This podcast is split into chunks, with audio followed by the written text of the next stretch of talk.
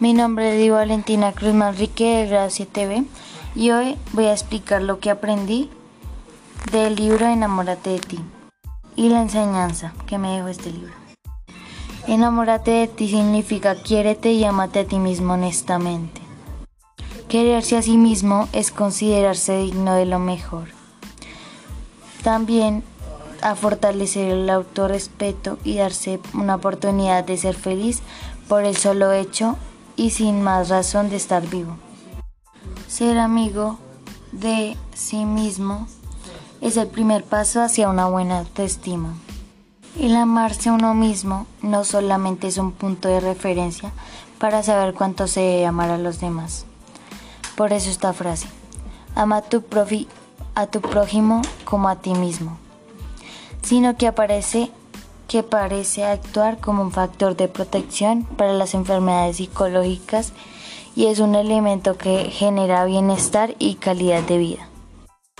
Activar toda la autoestima disponible o amarle lo esencial de uno mismo es el primer paso, paso hacia cualquier tipo de crecimiento psicológico y mejoramiento personal. Hay una frase que dice, Quiérete, pero no en exceso. Es un buen consejo ya que nos pone alerta contra el lado oscuro del autoestima. No obstante, es mejor no exagerar y tener presente que en determinadas situaciones, cuando nuestro amor propio es vapuleado o atacado, queremos a nosotros mismos y tanto recato ni miedos irracionales puede sacarnos a flote y ayudarnos a andar con la cabeza en alto. Si crees que eres un perdedor, no intentarás ganar. Te dirás, ¿para qué intentarlo? Yo no puedo ganar. O esto no es para mí. O no valgo nada. La creencia de que eres feo o fea te llevará a frenarte y a evitar las relaciones interpersonales. Tener una buena autoestima es quererse contundentemente a uno mismo. Tiene numerosas ventajas, solo para citar algunas te permitirá incrementar las emociones positivas, te alejarás de la ansiedad, la tristeza y la depresión y te acercarás a la alegría y a las ganas de vivir mejor alcanzar niveles de mayor eficiencia en las tareas que emprendes. No te darás por vencido muy fácilmente.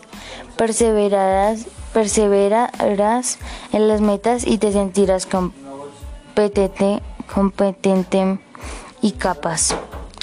Relacionarte mejor con las personas.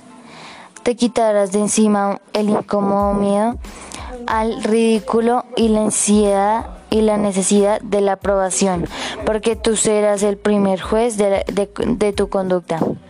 No es no es que no te no te interesen los demás, sino que no estarás pendiente de los aplausos y los refuerzos externos y tomarás las críticas más objetivamente.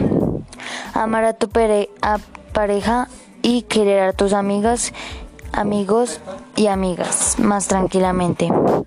Dependerás menos y establecerás un vínculo más equilibrado e inteligente, sin el terrible miedo de perder a los otros. Ser una persona más independiente y autónoma.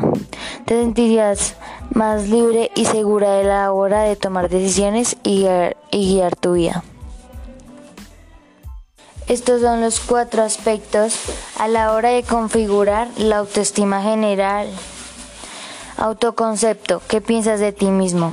Autoimagen, cuando te agradas. Autoreforzamiento, cuánto te premias y te das gusto. Y autoeficacia, cuánta confianza, cuánta confianza tienes a ti mismo. Y la enseñanza que me dejó este libro que es muy lindo y me gustó mucho leerlo, fue que hay que tener una buena autocrítica y toca tener una buena autoestima. Eh, y también que toca enamorarse de uno mismo antes de enamorarse de otras personas y sentirse bella y bello. Así, así te digan que seas feo o fea, tú no te dejes derrotar porque, porque todas las personas son hermosas y todas las personas no tienen y todas las personas tienen algún defecto y eso y no tienes ninguna diferencia de ellos. Solamente la única diferencia que tienes es que eres única y que eres hermosa o hermoso.